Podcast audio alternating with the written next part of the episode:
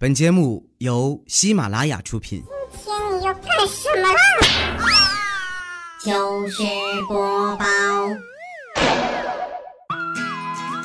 嗨，大家好，这里是由主播佳期为您带来的喜马拉雅糗事播报周日特别晚。我最近啊，这个拖延症可能是有点复发，但是吧，也不能全赖人家，拖延症也不是一无是处啊。最起码哈，他教会了我如何在八小时里工作三十分钟，以及如何在三十分钟里完成八个小时的工作。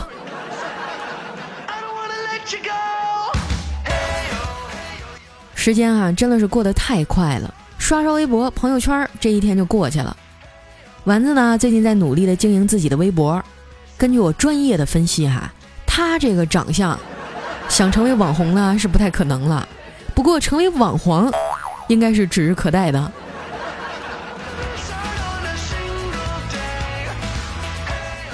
昨天晚上下班啊，我们俩一人骑一电动车在大道上飞奔。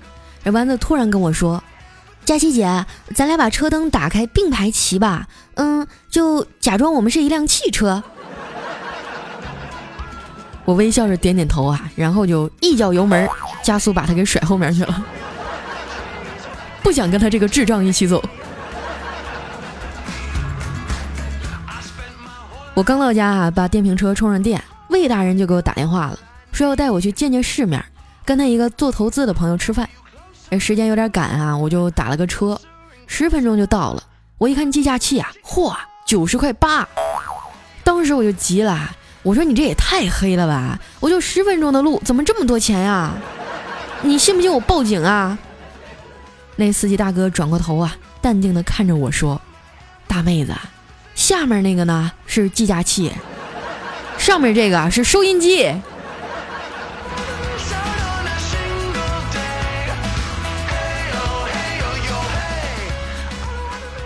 等我进去以后啊，我发现大家都来齐了。魏大人啊，正在那跟投资人聊天呢。只见他一脸求知若渴的表情问：“啊，王哥啊，最近共享单车挺火的。”我想请教一下，你有啥看法呀？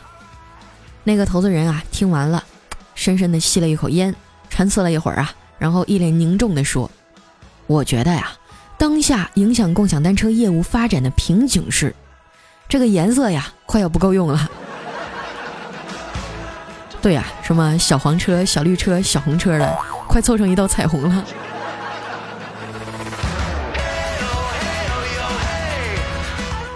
我们坐了一会儿啊，就开始上菜了。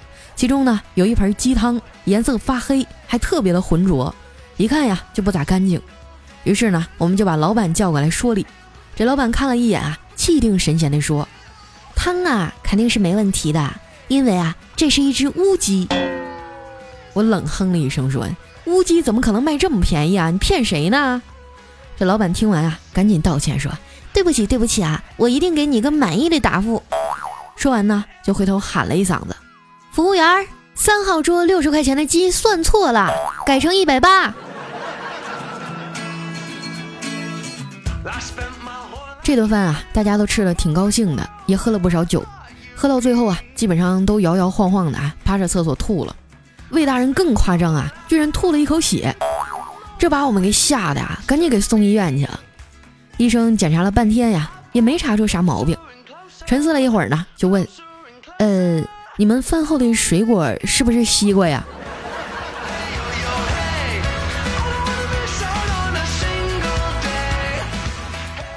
从医院出来哈，魏大人酒醒了一大半了，我们就溜达着去坐公交车。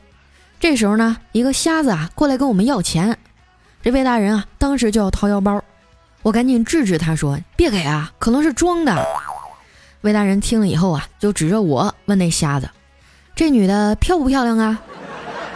那瞎子赶紧点头说：“漂亮，漂亮啊！”魏大人欣慰的点了点头啊，说：“没问题，是真瞎。”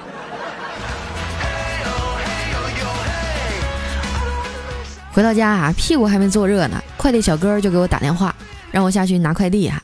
我出了门以后才发现，我忘了带下面大门的门卡了，这怎么办呢？后来呀。我就只好让我们家卷卷卡在大门上，等着我回来。我取完快递啊，牵着狗回来的时候，正好呢就碰见了查水表的大姐。她扫了一眼单子啊，问我：“小赵啊，你们家这个月多人啦？”我说：“没有啊。”嗨，是我们家的猫啊，学会开水龙头了。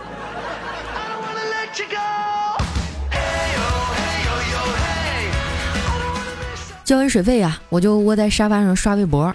哎，你们天天搁那说我好吃懒做，还嫌弃我吃的多。我能吃怎么啦？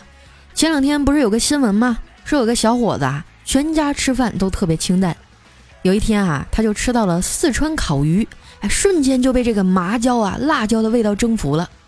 然后呢，他就开始怀疑自己的父母为啥从来不吃这么好吃的东西啊？自己是不是从四川拐卖来的？后来呢？他竟然真的上了这个走失儿童网站，发了自己的照片，开始寻找自己的亲生父母。万万没想到啊，最后竟然真的找到了。他就是被拐卖的。你看啊，吃东西多有用，多牛逼！我觉得这剧情啊都能改成电影了，名字我都帮他想好了，就叫《舌尖上的人贩子》。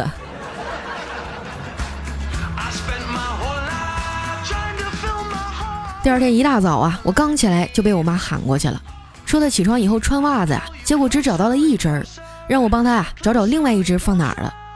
于是呢，我就开始蹲地上啊，准备看看床底下有没有啊。我正在那儿想呢，这袜子到底会跑到哪里去的时候呢，我妈突然就把她穿着袜子的另外一只脚伸到了我的鼻子前面。来，闺女，你闻闻，去找吧。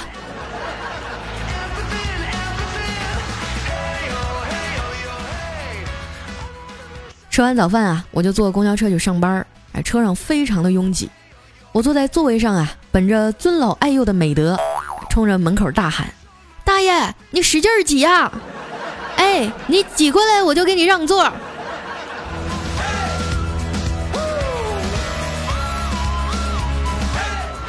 到了公司，一进门啊，就看见魏大人在那练硬笔书法呢。你还别说啊，字儿写的真漂亮。我赶紧凑过去啊，说。魏大人，你字儿写的不错呀，给我也写一个呗。他抬头啊，看看我，沉思了一会儿，然后挥笔就写了两行大字儿。我拿过来一看，嚯，上面写着：“曾梦想仗剑走天涯，因太胖取消原计划。”落款是赠与佳期。我刚想跟他发火啊，肚子里呢却一股翻腾。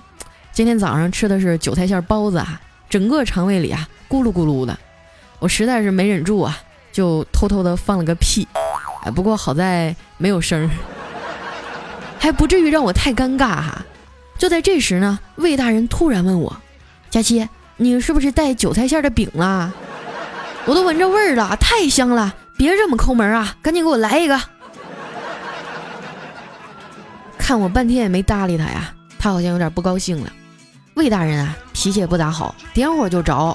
我是又吵不赢他呀，也打不过他，所以有时候我也挺怕他的。过了一会儿呢，就看魏大人站起来啊，走到我们办公室角落的体重秤上，站上去半天也没说话，我也不敢吭声啊，生怕他冲我发火。但是啊，我还是失算了。他突然回头冲我吼了一声：“佳琪，你躲开点儿，你的影子都压着我的秤了。”这把我给气的啊，浑身直哆嗦。未来看我这样，就跑过来安慰我：“佳期呀，我看你平时挺厉害的呀，这次咋怂成这样啊？”我看了看他，嫌弃的说：“你都娘成这样了，你还好意思来说我？”未来翻了个白眼儿啊，用兰花指使劲的戳了一下我说：“哼，人家以前也挺厉害的。上学的时候有个小混混跟我起了冲突，就指着我的鼻子跟我说。”别再让我看见你，不然啊，见你一次打你一次。我当时一点也没怂，天天晚上去他们家敲门，一边敲啊，还一边说：“宝贝儿，我来了，你快出来打我啊。”就这样啊，一个礼拜以后，他爸就给他转学了。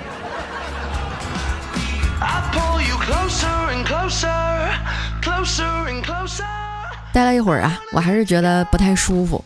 我们公司的这个厕所维修啊，我就跑到楼下的公共卫生间里去上厕所。上着上着啊，我就突然听到隔壁有男女在那儿啪啪啪，哇！当时我就懵了，我心想这好歹也是公众场合啊，你这样多不合适啊！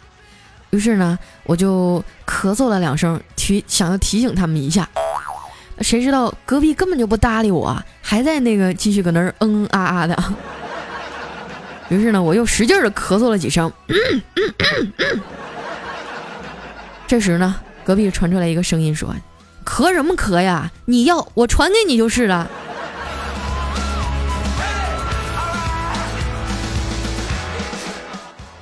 中午的时候呢，我一个人去吃饭，跟一对老夫妻啊拼了一张桌子。老大爷啊坐在轮椅上给老伴儿喂食，啊，只见这个老大爷夹起了一只小龙虾，掐头拧尾扒壳，最后呢把这虾肉啊喂到他老伴的嘴里。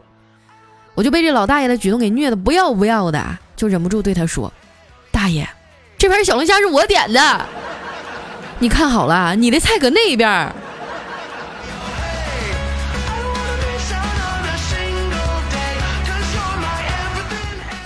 吃完饭啊，我就一边刷朋友圈一边往回走。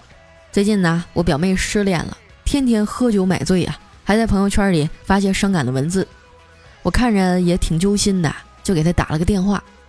电话接通以后啊，我先是安慰了他半天啊，然后说：“呃，要不我请个假，带你出去玩几天，散散心。”他沉默了一会儿啊，说：“姐，你也老大不小的了，也该找个对象结婚生子了，能不能不要老是来烦我？”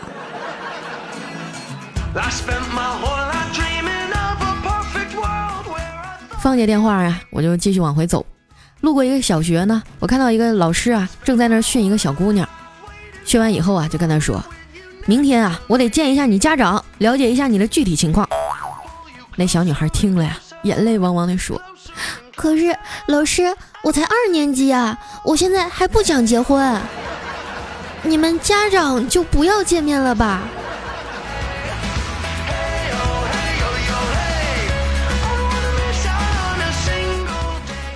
走到公司楼下，哈，有一个头发花白的老奶奶提个包过来问我：“美女，要不要擦鞋呀？十块钱。”我看她也挺可怜的，这么大一把岁数了，于是呢就给了她十块钱，说：“嗯，那就擦一下吧。”然后呢我就换了拖鞋啊，坐在那小板凳上等。过了两分钟啊，她就把一只鞋拿过来，说：“好了，呃，另外一只要不要擦呀？也十块钱。”这个世界上啊，满满都是套路啊。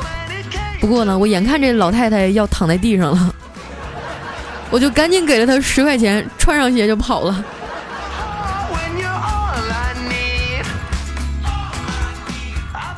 一进公司啊，我就看见小黑坐在那儿唉声叹气的。我上去啊，就照着他脑瓜子啪就是一下。我说：“你咋天天跟个怨妇似的呀？”他一脸哀愁啊，说：“为啥我这么惨呀？”在最没有能力的年纪，遇见了最想照顾一生的人，我冷冷的哼了一声，啊，哼，你快拉倒吧！在最没能力的年纪遇见最想照顾的人，那不就是在雄性激素最多、钱最少的时候遇见了漂亮姑娘，想跟人家啪啪啪吗？要不然你咋不去敬老院当义工呢？小黑啊，看着我一脸义愤填膺啊，赶紧换了一个笑脸说。你瞅瞅，你这一天咋跟个愤青似的呢？你老这样嫁不出去啊！哦，对了，今天下班咱们俩一起去看速八呀！我说呸，你个臭流氓！小黑赶紧解释说，我说的是一起去看《速度与激情八》，想哪儿去了你？我说，那你这个简称简称就不对，你多容易让人误会啊，是不是？那《速度与激情八》你不能叫速八，你应该叫鸡八。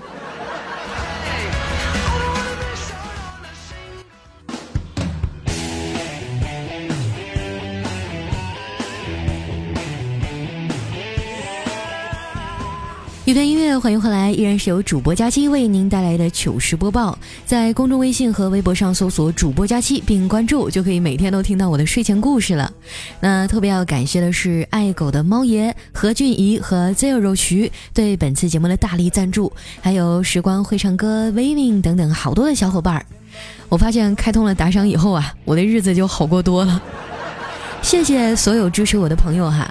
那接下来时间呢，回顾一下我们上期的留言。首先这位呢叫只等身后的你，他说拜托大家啊，把我顶上去，让胖佳期看到，我要跟他表白。等他读到我了，我就给大家一人一个鸡腿儿。胖佳期啊，我爱你，么么哒。我跟你说哈，本来他叫我胖佳期呢，我是根本就不想读他的，但是看在每人一个鸡腿的份上，我就勉强接受吧。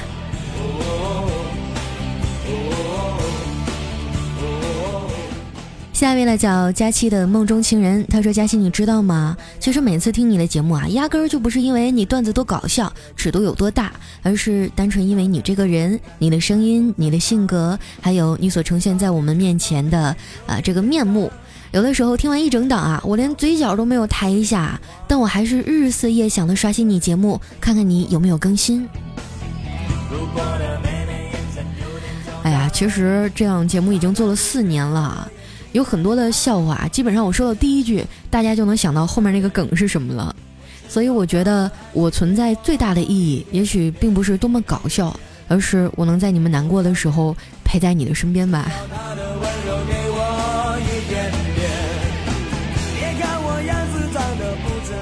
下面呢叫寒暄宝贝，他说，呃，我就是没事啊，过来给你增加一个访问量啊，然后后面又念了一首很长很长的诗，啊，这儿我就不念了哈，因为跟我没有什么关系，不是夸我的。下面来叫风之浅寒，他说佳期啊，每次听你时啊，就像是听到自己心爱的人倾诉他的酸甜苦辣，我早已经习惯了这种陪伴，我想陪你直到永远。一听到你熟悉的声音啊，花朵便开满心田。一期期的节目听着啊，就好像是看着自己的女儿茁壮成长。一看到你更新就是满满的幸福啊！只要做你自己就好，我还是想陪着你走到永远，永远爱着你。哎呦，你们，你们平时都是黑我的，怎么今天的这个留言，我读着有点慌啊！你们是不是背着我做了什么对不起我的事儿？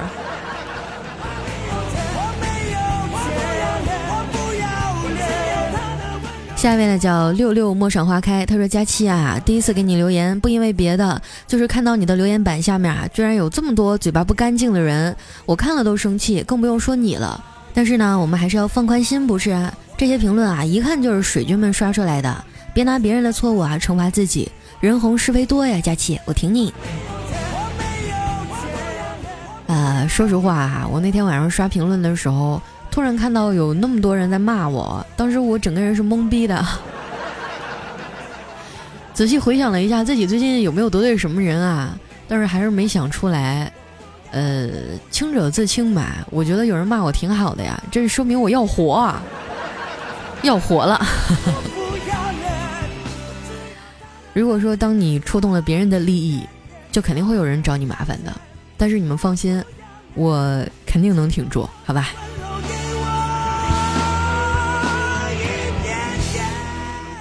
下一位呢叫一朵云终归尘，他说现在好多人啊，有事没事儿就黑这个黑那个，真无聊。不说几句脏话，刷不出自己的存在感，是不是？我特别想说，若爱请深爱，若不爱请滚开。啊，这种非主流字体啊，我记得这句话，我以前还用它当做 QQ 签名，让我想起了我的脑残时代啊。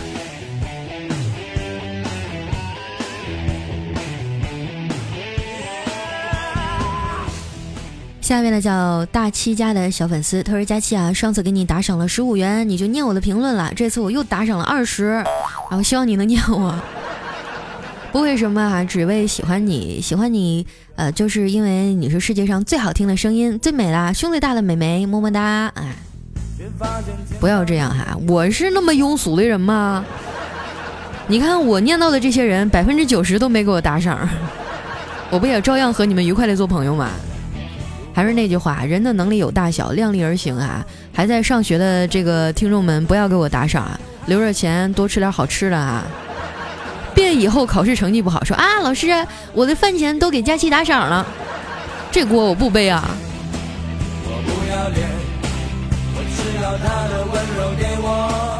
下一位呢叫兔子不吃青菜，他说每天码字的时候就在听佳期，虽然呢总是跑偏思路，但是不听就没有灵感。抑郁症越来越严重了，都已经不会和人交流了。写的每一篇都是悲剧，短篇呢还是长篇结尾，反正都是各种的悲结。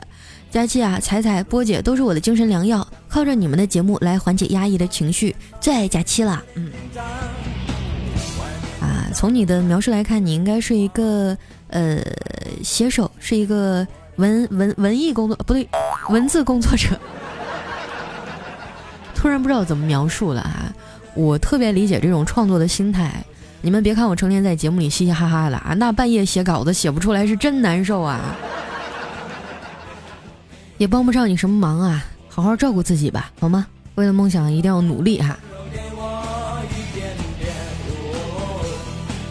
下一位呢叫随心而乐，他说：“佳琪啊，听你节目三年了，听说你的晚安故事啊，呃，去听了一下，感情很投入，听了很感动，强烈建议你啊，重新开一档情感类的节目，不要只做逗比主播啊，太浪费了。”在这儿再给我的公众号打一波广告啊！想要听晚安故事的朋友，关注一下公众微信，搜索主播佳期。我曾经说过，娱乐节目呢是我的工作，公众号上的那些情感类的节目呢是我的生活。如果你们非常强烈建议的话，那我也可以考虑把那些录音传到喜马拉雅上啊，一块儿睡不着的时候听一听吧。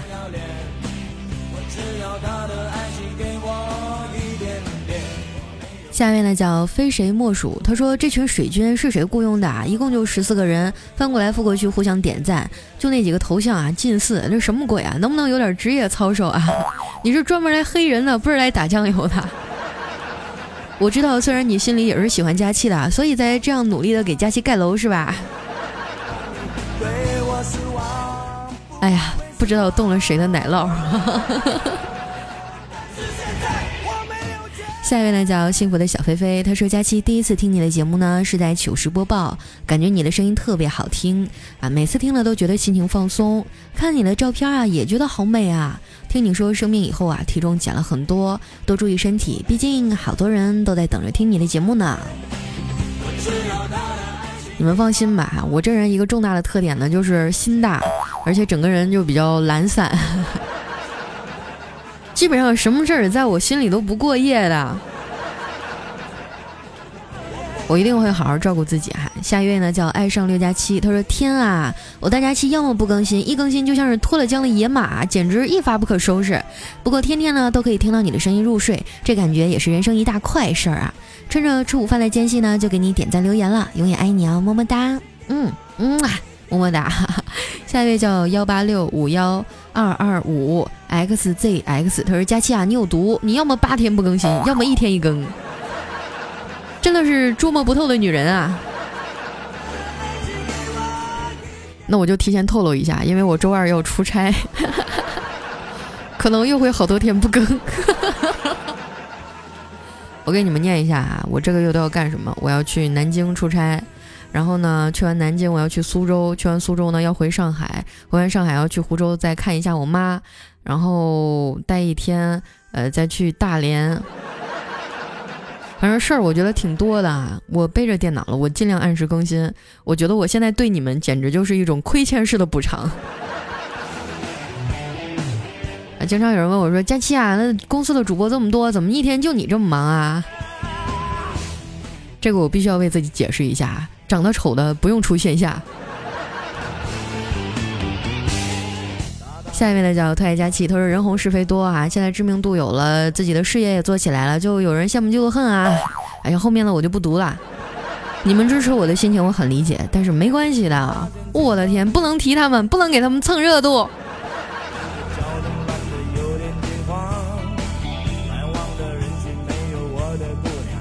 下一位呢叫小明是我，我就是小明。他说我去十二点之前更新了，可是看到以后还是三百多的评论了。不过呢还是好开心，一会儿啊可以听着佳期搂着老公睡觉了。哦，还有我肚子里的小 baby，哇，又怀孕了，压力好大。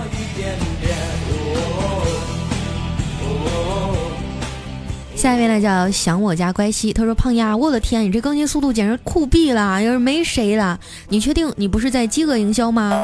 啊，我看了一下评论，大家都太爱和你开玩笑了。嗯，其实呢，大家都一直默默支持你的。我的评论其实很普通，我的昵称才是重点。虐狗八级专业户，大声说出我昵称。他的名字叫想我家乖西。你们俩最好结婚啊！你要是不结，我跟你说，你今天秀过的甜蜜，我肯定会，哼。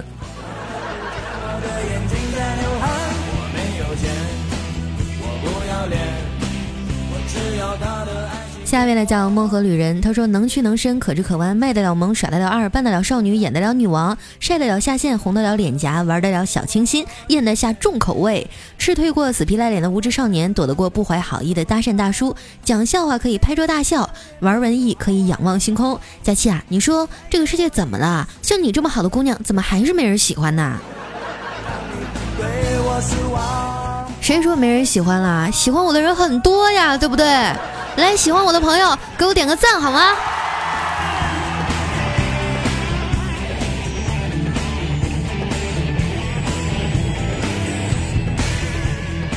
下一位呢叫 Summer VP，他说：“佳期啊，等了这么多天你的更新，今天中午更了，是因为今天是我的生日吗？啊，本来今天对象是可以过来的，后来因为高铁故障啊，所有的都停了，只剩自己孤独的过完生日。不过呢，还有佳期的两期节目陪我，算是今天啊所有备孕之中的好运啦。哎呀，等我看到你这条留言的时候，估计你生日都过完了，那就送上一句迟到的祝福吧哈。”祝你生日快乐！祝你生日快乐！对不起，我就会唱这两句。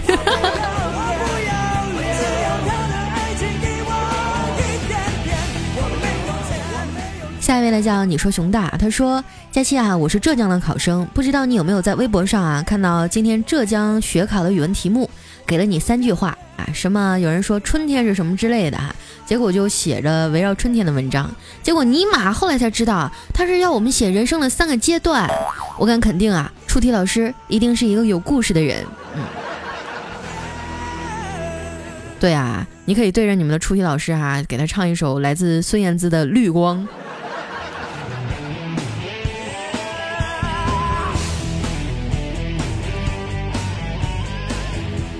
最后一位朋友呢，叫那月夜太迷人。他说，自从得了再障以后呢，每天都听着佳期睡觉，一天不听睡不着。现在呀，又查出了股骨头坏死，以后可能都要瘸了，疼了好久，每天都得听你睡觉，感觉呢就是一种心灵寄托。是生病了吗？哎，每次看到这样的听众，我都觉得很心疼，然后又觉得自己也不能为你们做什么。嗯，总之就是保持好心态吧，让自己尽量快乐一点，也不要让家人担心，好吗？好了，那今天的留言就先到这里啦。我是佳期，喜欢我的朋友记得关注我的公众微信，搜索主播佳期，就可以每天啊都收听到我为你专门录制的晚安故事了。同时呢，每天晚上在我的公众微信上回复“晚安”两个字，就可以收到我当天的一条语音消息。